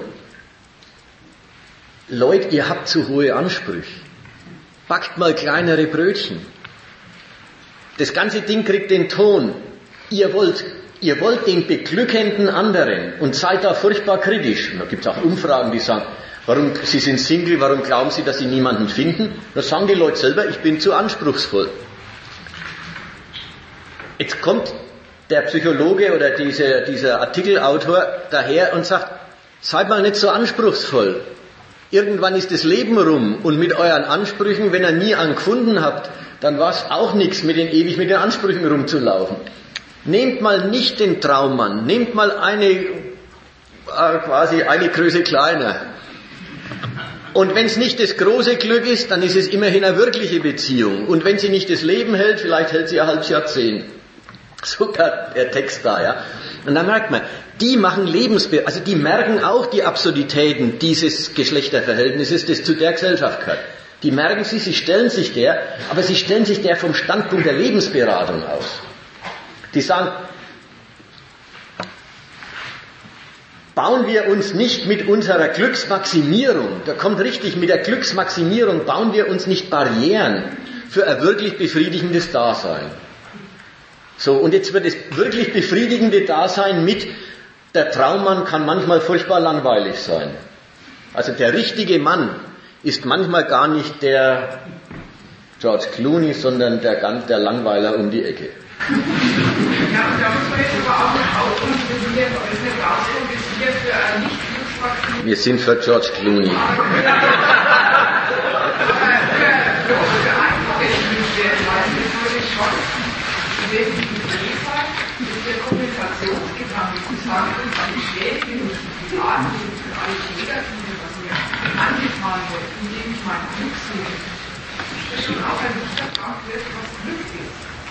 also ein Prinzip, das man sich nicht unbedingt zu eigen machen sollte. Weil Nämlich einerseits ganz leicht zu erreichen. Das kannst du in jeder Gongzeitschrift nachlesen, das kannst du erlangen, wenn du ein Herz Jagdwein ziehst. Wie? Das ist das total anspruchsvolle. Das gibt es nie. Und zwar aus dem Grund, weil es ein Gefühlszustand ist, neben jeder speziellen Befriedigung, dass man mit jemandem zum Essen geht oder mit jemandem ins Bett geht oder sonst was. Das ist eine Befriedigung, die darüber hinausgeht. Und deshalb ist es halt, kann man das Gefühl der Gefühle suchen. Die normalen Bürger haben das halt in ihrer regelrechten Zweierbeziehung, weil sie ja immer sagen, ich bin ganz für den anderen da, also kannst du nicht da sein. Aber das ist, tun sie deshalb, weil sie am falschen Ideal hinterher Nämlich dem zu sagen, der andere soll mich glücklich machen. Und das ist schon der Ernst. Ja, und jetzt verstehe ich vielleicht doch nochmal die Frage. Das Ja. ja. ist nicht, dass man sagt, der andere soll mich glücklich machen, denn das gab es ja auch mal, ja. Also quasi so wie der Bürger sagt, der Anspruch ist richtig, aber ich frage, ob ich den Richtigen dafür finde, gab es schon mal eine ganze Generation, die haben gesagt, naja, das geht vielleicht deswegen nicht auf, weil es nur eines sein muss. Ja, die Zeiten, wo man dann mehr was experimentierfreudiger war. Aber da kam ungefähr das Gleiche raus, zu viel komplizierter, weil es an dem Anspruch liegt und nicht daran, dass man sich den Falschen gefunden hat oder dass es nur der eine sein muss. Das liegt nicht an der Zweierbeziehung. Und so verstehe ich auch das mit der Lebensberatung. Wir wollen nicht für mehr Experimentierfreude äh, auffordern, sondern überlegen, quasi was da, naja, was da der Zweck ist, der Befriedigung sucht und der das Ganze heraufbeschwört und der eine Viererbeziehung so ungemütlich macht wie eine Zweierbeziehung. Also in die Richtung sollte meine Frage übrigens auch gar nicht gehen. Ähm, Ich habe jetzt einen, also überhaupt nicht. Ich wollte schon gesagt, dass es in der Ankündigung so klang, als, also dass jetzt diese Bewegung, die du jetzt gerade irgendwie genannt hast, da stand ja irgendwie, das ist irgendwie wieder zurückgegangen, jeder will wieder Zweier, tralala und so. Und da würde ich jetzt nur fragen, ob Ist. sagen soll, irgendwie nochmal einen speziellen Grund oder irgendwie so. Ach so. ist mir jetzt überhaupt nicht, also Ah. da ist irgendwie Teil halt super. Einen speziellen Grund. Ja, ja, ich verstehe, ich, jetzt verstehe. Also gut, ja, ja, ja, ja. Der, der Anspruch eigentlich, wie Sie gehört, ist Tagesschutz. Ich habe gerade die Antwort auf das Gesamtproblem steckt mit diesem mit dem Zweier ähm, kommt aber schon damit raus, der soll ganz für mich das sein und ich bin dann für ihn. Also jedes noch weitere würde doch Wirkung dieser ganz speziellen, aufeinander stimmig abgestimmten Beziehung erscheinen. Das ist meistens schlicht der Grund, warum das normalerweise in einer Zweierbeziehung gesucht wird. Genau. Zumindest äh, nacheinander. Ja? Es ist ja auch nicht so, dass die Bürger sagen, ein Mann, eine Frau fürs Leben und das war's sondern das kann man natürlich auch abs lebensabschnittsweise machen. Ja. Sequentielle Monogamie. Liest man auch in dem Artikel. Die Frage, warum das heute wieder mehr in die Richtung geht, ja, ist vielleicht eh nicht furchtbar absolut zu beantworten. Aber eine große Abteilung, und das wäre jetzt der, der zweite Zusatz, den, den ich äh, auch mir vorbereitet habe, das ist das wirklich, äh, der Staat das Repressive dieser Verhältnisse äh, ein ganzes Stück zurückgenommen hat. Also diese Generation, von der, die da ausgebrochen ist und rumexperimentiert hat, ob man nicht auf eine bessere Weise zusammenleben kann, muss ja nicht gleich der Fehler der Glückssuche sein, obwohl es der vielleicht auch war. Äh, die sind Verhältnissen entflohen oder haben denen eine Absage erteilt, in denen hat man erstmal wirklich so leicht keine Wohnung kunden, wenn man nicht verheiratet gewesen ist. In denen war vorgezeichnet, dass ein Kind aus einer intakten Ehe kommen muss, sonst ist das Kind stigmatisiert und ist gleich in der Schule von Anfang an in seinem Lebensweg beschädigt.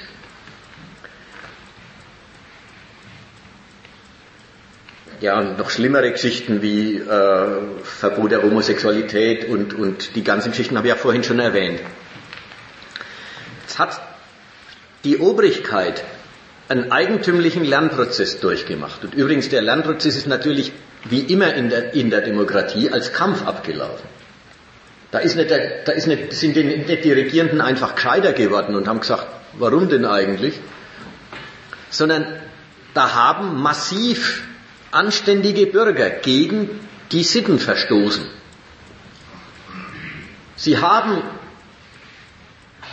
zu vielen Hunderttausenden ohne Trauschein zusammengelebt, haben dem gegen die Ordnung eine gewisse Normalität verschafft. Frauen haben, anerkannte Frauen, haben sich öffentlich dazu erklärt, dass sie abtreiben. Schauspielerinnen, Wissenschaftlerinnen und so weiter. Also Leute, es war verboten zu der Zeit. Dann stellen sich ganz bekannte Frauen hin und sagen, wir treiben ab. Mein Bauch gehört mir, war damals so eine Parole. Und dann muss die Regierung wirklich entscheiden, ob sie sonst hochanständige Menschen, die doch gute Mitglieder der bürgerlichen Gesellschaft sind, Berufe haben, Steuern zahlen, manchmal sogar sittliche Vorbilder für andere sind, ob sie die kriminalisieren wollen. Und damit ist noch nicht gleich ausgemacht, dass sie die nicht kriminalisieren. Dann ist dieser Streit zwischen der CSU und sonstigen rechten Hütern von Sitte und Anstand. Und anderen, die sagen, ach Gott, wenn anständige Menschen so leben und sonst alle bürgerlichen Pflichten erfüllen, äh, was macht's denn eigentlich? Und auf die Weise hat sich eine Liberalisierung eingebürgert. Eine Liberalisierung, in der tatsächlich äh, der Staat auf diesem Feld, und das ist unüblich, bei Eigentumsfragen würde das nie passieren, der Staat die Gesetzgebung an die gelebte Sitte anpasst und nicht umgekehrt. Also beim Eigentum ist das nicht so, oder wenn es Eigentum, da gab es auch mal das, äh, soll man nicht soll man nicht schwarz fahren und Kleindiebstähle entkriminalisieren, gab es mal als Projekt, weil das kommt so massenhaft vor und da hat, das sagt der Staat, der kommt überhaupt nicht in Frage. Das Eigentum ist das Grundfundament unserer Ordnung. Da lassen wir auch kleine Übertretungen nicht zu. Aber bei der Sexualität und bei dem Zusammenleben der Geschlechter schaut es anders aus. Zumal, und das ist jetzt ein bisschen der Witz an der modernen, an der modernen Lage, zumal der Staat, der ja den, die Familie unter seinen besonderen Schutz stellt, wie das Grundgesetz sagt, zumal der Staat das, was er von der Familie will, sich sichert und sozusagen von der Optik aus nur unnötige Repression der Sittlichkeit aufgibt. Also, was will er, was will er eigentlich von der Familie? Die zwei großen Funktionen. Die erste Funktion der Familie ist, sie ist die erste Sozialinstitution. Da sind zwei Privatsubjekte, die in der Konkurrenz stehen, einen Erwerb haben, den Erwerb aber auch verlieren können, keinen Erwerb haben. Und erstmal sind die, weil sie sich wechselseitigen Beistand versprochen haben, erstmal und vor allem Hartz IV und Sozialamt und allem anderen, erstmal sind sie zuständig füreinander. Diese wichtige Sozialinstitution, da machen Leute aus Zuneigung gemeinsame Sache und das entlastet die Staatskasse. Das will der Staat. Von, der, von diesem Verhältnis. Ein Grund, warum er es unter seinen besonderen Schutz stellt. Wie hat es jetzt geregelt? Er hat so geregelt, dass die Familie als Versorgungsinstitution bombenfest steht. Als Lebensgemeinschaft kann man sie inzwischen ruhig auflösen. Als Versorgungsverpflichtung, die wird man nicht los. Ganz irre. Das war früher ein und dasselbe. Die Menschen müssen beieinander bleiben, weil die haben sich's versprochen und dann sind sie eine Versorgungsinstitution und dann sind sie verheiratet. Dann die Zwischenphase, Scheidung ist möglich, aber dann geht's nach Verschulderprinzip. Wer das Misslingen der Ehe zu verschulden hat, verliert alle Versorgungsrechte. Da war schon klar, die Frauen, wenn sie, schon gleich wenn sie nicht berufstätig waren, konnten sich das nicht leisten. Es war unmöglich. Man fällt absolut in Armut, wenn man aus einer Ehe rausgeht. Heute scheiden könnt ihr euch lassen, wie ihr wollt. Aber die Versorgungsansprüche, die entstehen durch die Ehe, die überdauern die Ehe dreimal. Und umgekehrt genauso. Und wenn er euch nicht verheiratet, die Versorgungsansprüche, die der Staat ans Zusammenleben stellt, die kann er auch auf Leute, die dauerhaft zusammenleben, also Wohngemeinschaften bilden, gemeinsamen Haushalt bilden, diese Verpflichtungen, die er von dem Verhältnis will, lädt er den Leuten auch dann auf, wenn sie nicht verheiratet sind. Klar, dann wird es gleich eine Rechtsfrage, kann man beweisen, kann man beweisen, dass man zwei verschiedene Haushalte in derselben, hinter derselben Wohnungstür führt.